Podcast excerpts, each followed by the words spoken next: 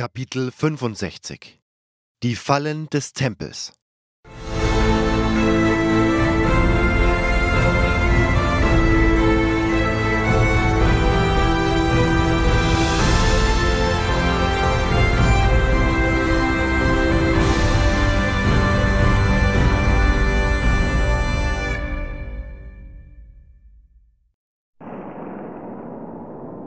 Mit gedrückter Stimmung, die Blicke zu Boden gerichtet, traten wir wieder in die Halle.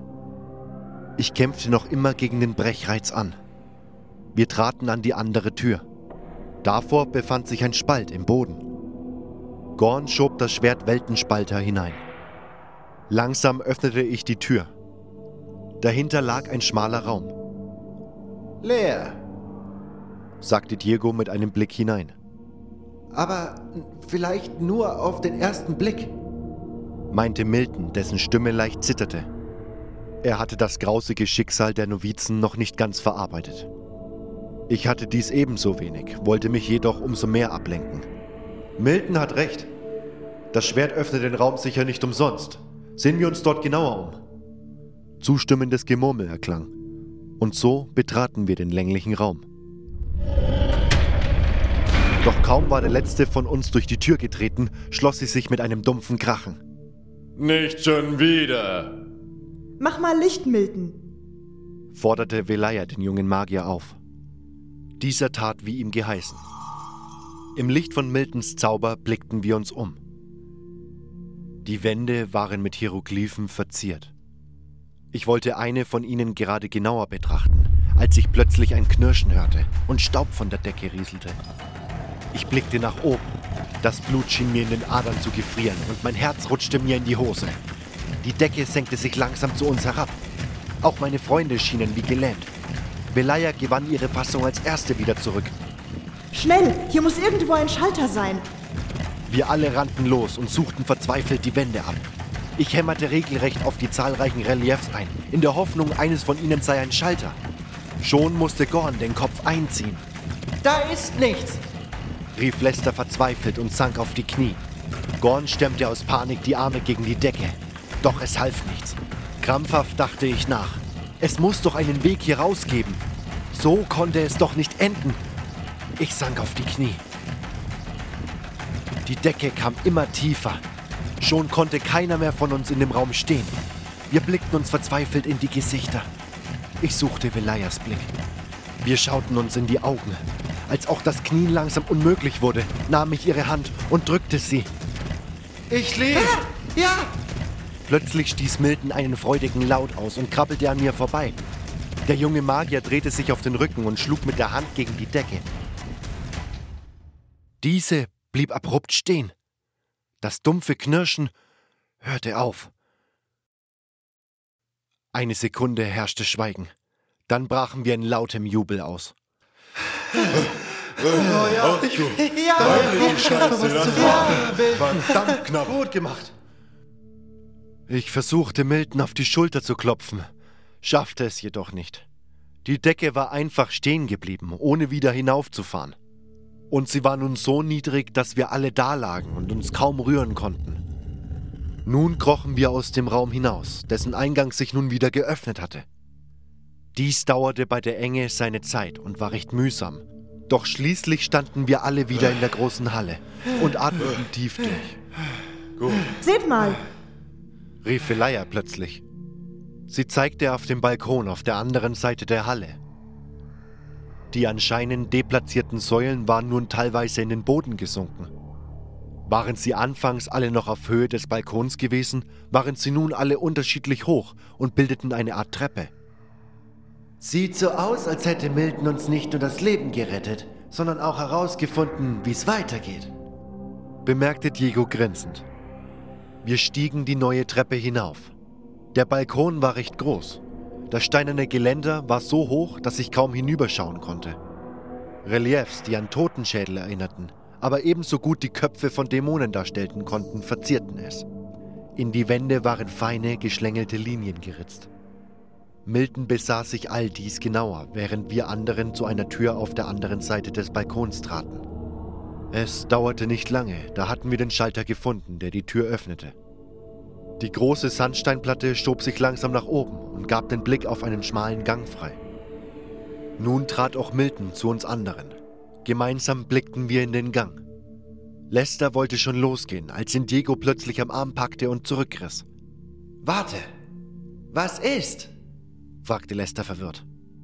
Seht ihr nicht die Löcher in der Wand dort? Nun sah auch ich sie.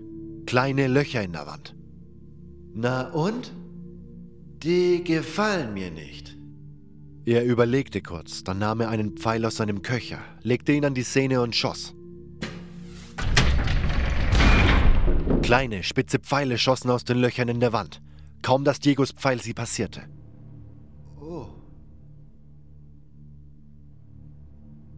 Und was jetzt? Gorn blickte uns ratlos an. Wie ich diesen Tempel kenne, gibt es hier irgendwo einen Schalter. Und wo sollte deiner Meinung nach sein? Am Ende des Ganges, würde ich vermuten. Ich runzelte die Stirn. Ähm, du merkst schon, wo das Problem ist, ja? Milton nickte betrübt. Durchaus. In dem Fall bitte ich um Erklärung. Ich sehe nämlich kein Problem. Wir wandten Velaya unsere Köpfe zu. Zumindest keines, das die Katze von Wengert nicht lösen könnte, was? Sie grinste. Auch ich musste grinsen. Ich wusste, was sie vorhatte. Seid dennoch vorsichtig, sagte ich, während Velaya an uns vorbei in den Gang hineinlief. Sie nickte stumm. Kurz vor den ersten Löchern blieb sie stehen. Sie musterte die Wände zu beiden Seiten, fuhr mit der Hand darüber, probierte zweimal an einem Relief, ob es zum Festhalten geeignet war. Dann setzte sie einen Fuß auf eines der Reliefs. Mit der Hand griff sie nach einem höher gelegenen. Es folgte der zweite Fuß und schließlich auch die zweite Hand. Geschickt kletterte sie an der Wand hinauf, bis unter die niedrige Decke. Nun schwang sie ihre Beine nach oben. Mit den Füßen fand sie an den Reliefs der gegenüberliegenden Wand Halt. Mit den Händen blieb sie an dieser. So hing sie einen kurzen Moment da, dann begann sie sich den Gang hinabzubewegen. Vorsichtig und geschickt kletterte sie immer weiter, sich stets mit mindestens drei Gliedern festhaltend. Eine Hand löste sich von der Wand und griff nach einem Relief weiter links. An der gegenüberliegenden Wand hob sich ein Fuß in die Luft. Velaya tastete mit ihm nach einem Relief. Es schien ihr zu unsicher. Sie bewegte den Fuß weiter und setzte ihn auf einem der anderen Reliefs ab. Sie hob den nächsten Fuß. Umsichtig bog sie ihr Bein, um nicht die Falle auszulösen. Die obersten Löcher befanden sich nur wenige Zentimeter unter ihr. Sie fand Halt auf einem weiteren Relief. Nun hob sie den zweiten Arm. Langsam strich sie sich eine Strähne schwarzen Haares, die ihr ins Gesicht gefallen war, hinters Ohr. Dann platzierte sie die Hand wieder ein Stück weiter auf einem anderen Relief. Ich schaute ihr gebannt zu. Sie war wirklich eine Meisterin ihres Fachs. Dennoch wartete ich unsicher darauf, dass sie endlich die Falle passierte. Wenn ihr nur nichts passiert, dachte ich. Mann, sie ist wirklich gut. Klar ist sie das, sagte Diego, der mit verschränkten Armen zuschaute und dabei völlig gelassen schien. Sonst wäre sie wohl nie in den Bergfried von Faring gekommen. Schweigend beobachteten wir Velaya, bis sie endlich das Ende des Ganges erreicht hatte. Erleichtert atmeten wir auf, als sie sich elegant von der Decke schwang. Ist dort irgendwo ein Schalter? Das will ich doch sehr hoffen. Einen Moment später hatte sie ihn gefunden. Diego, am besten du überprüfst erst, ob die Falle deaktiviert ist. Der ehemalige Schatten nickte und schoss einen weiteren Pfeil in den Gang. Nichts geschah. Velaya hatte es geschafft. Freudig rannten wir den Gang entlang und ich schloss sie in meine Arme. Diego sammelte derweil seine beiden Pfeile wieder ein. Dann standen wir vor einer weiteren Sandsteinplatte, die den Weg vor uns versperrte. Milton war es, der den Schalter fand. Hinter der Tür lag ein kleiner, rechteckiger Raum. Auf der anderen Seite gab es im Boden ein kleines, vergittertes Loch, das von zwei hässlichen Statuen flankiert wurde, die offenbar Dämonen darstellten. Vor dem Gitter stand einer der orkischen Schamanen. Als er uns sah, zog er sein Schwert. Sterbliche, ihr seid in den Tempel Kruschaks eingedrungen. Ihr habt ihn entweiht. Und ihr habt seine Diener getötet. Zwei meiner Brüder. Für diesen Frevel werdet ihr zahlen. Und ich werde nicht so gnädig sein, euch zu töten. Ich, Barak Unilk, war Oberaufseher der Tempelsklaven. Ich weiß, wie man Moras angemessen bestraft.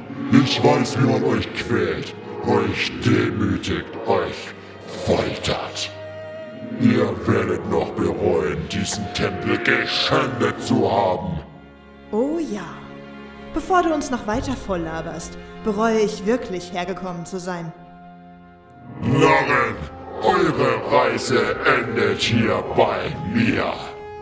Der Schamane hob seinen Stab. Ich merkte, wie der Erzbrocken an der Spitze die Luft aus der Umgebung zu sich zog. Erstmal schicken wir dich auf eine Reise, verfaultes Madenparadies. Der Schamane schwang seinen Stab. Die geballte Luft schoss auf uns zu. Lester schoss eine Windfaustspruchrolle auf den Schamanen. Die beiden Windstöße trafen sich. Doch der Warg Unhilsk war wesentlich stärker. Ich hinging ihm nur, da er von Lesters Zauber abgeschwächt wurde. Eine, eine Sturmfaust! stieß der Novize erschrocken hervor. Milton schoss einen Feuerball, dem der Schamane jedoch auswich. Nun feuerte er seinerseits eine Sturmfaust ab. Der junge Magier versuchte auszuweichen, wurde jedoch von dem starken Wind erfasst und gegen eine Wand geschleudert. Diego schoss mehrere Pfeile, doch ein weiterer kräftiger Windstoß schleuderte sie aus ihrer Flugbahn. Velaya, Gorn und ich versuchten, den Schamanen im Nahkampf zu stellen, doch er schoss eine weitere Sturmfaust in unsere Richtung, als wir auf ihn zurannten. Wir sprangen beiseite und entgingen der vollen Wucht des Zaubers. Doch der Wind war dennoch zu stark. Velaya und ich wurden von den Füßen gehoben und gegen die Wand geschleudert. Allein für den massigen Gorn schien der Wind an der Seite nicht stark genug, obwohl der Söldner einige Mühe hatte, sich auf den Beinen zu halten. Kaum war der Windstoß jedoch vorbei, trat er mit zwei großen Schritten an den Schamanen heran und ließ seine Axt hinabsausen. Der Ork konnte nur noch seinen Stab in die Höhe reißen. Das Holz splitterte und der Untote prallte mit dem Rücken gegen die Wand. Gorns nächsten Hieb parierte er mit dem Schwert. Dann jedoch drückte Gorn seinen Arm mit aller Kraft beiseite und ließ die Axt von der Seite auf seinen Hals herabsausen. Der Kopf des Schamanen rollte über den Boden. Wir anderen erhoben uns keuchend und rieben uns die schmerzenden Glieder. Dann begannen wir uns umzusehen. Es gab keine Türen, außer der, durch die wir gekommen waren. Anscheinend mussten wir einen Weg finden, das Gitter zu öffnen. Doch es schien nirgendwo einen Schlitz für das Schwert des Schamanen zu geben. Leute, seht mal hier! rief Lester uns nach kurzem Suchen herbei. Eine Hieroglyphe an einer Wand zeigte zwei kniende Orks. Über ihren Köpfen schwebte ein rundes Symbol, das entfernt an eine Sonne erinnerte. Beide Orks trugen Bögen und zielten damit auf das Symbol. Und da! Lester deutete auf die Wand, an der die beiden Statuen standen. Dort über dem Loch und knapp unter der Decke befand sich ein Relief, das genauso aussah wie das Symbol auf dem Bild. Ich sag euch, wir müssen darauf schießen. Könnte auch eine Falle sein, überlegte Diego. Lester schüttelte den Kopf. Das, das glaube ich nicht. Ich blickte Diego an. Naja, versuchen wir es halt, sagte ich etwas unsicher. Diego zuckte mit den Schultern, legte einen Pfeil an und schoss. Ein Klicken war zu hören, als der Pfeil das Relief traf. Rasselnd schob sich das Gitter zur Seite und gab das Loch frei. Ich atmete erleichtert auf. Es war also doch keine Falle gewesen. Gorn, der dem Loch am nächsten gestanden war, trat nun an dieses heran und blickte hinab. Ziemlich dunkel, aber ich glaube, das ist ein Gang. Das Loch ist etwa zwei Meter tief. Kein Problem. Der Söldner wollte schon hinabsteigen, da hielt ihn Milton am Arm zurück. Das, das ist doch zu einfach. Das gefällt mir nicht. Ach komm, Milton, was soll denn sein? Was soll sein? Mag sein, dass ich nach diesen ganzen Fallen etwas paranoid bin, aber ich glaube diesem Loch nicht. Und was willst du machen? Hier oben warten bis in alle Ewigkeit? Milton überlegte kurz, dann hob er ein großes Stück des Schamanenstabs auf. Es war die alte Spitze mit dem Erzbrocken daran. Milton warf sie in das Loch. Kaum, dass sie den Boden berührte, schossen Dutzende schmale metallene Dornen daraus hervor, die dicht genug beieinander standen, dass sie selbst eine Fleischwanze aufgespießt hätten. Oh. Milton setzte einen triumphierenden Blick auf. Und wie kommen wir dann hinunter? Milton hatte schon eine Antwort parat. Indem wir die Stacheln deaktivieren. Und ich denke, ich weiß auch schon wie.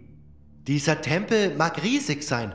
Er ist ein Zeugnis gewaltiger Baukunst und die komplizierten Fallen zeugen von einem hohen technischen Wissen und einer großen Intelligenz. Aber auf Dauer ist das Ganze recht durchschaubar. So kompliziert ist das nicht. Ich sage euch, der Schlüssel zur Deaktivierung der Stacheln ist das Schwert des Schamanen. Es gibt da nur einen Haken. Wir haben keinen passenden Schlitz gefunden. Milton grinste. Weil wir nicht an der richtigen Stelle gesucht haben. Er ging auf eine der Statuen zu und schaute ihr in den aufgerissenen Rachen. Ich sag ja, leicht zu durchschauen.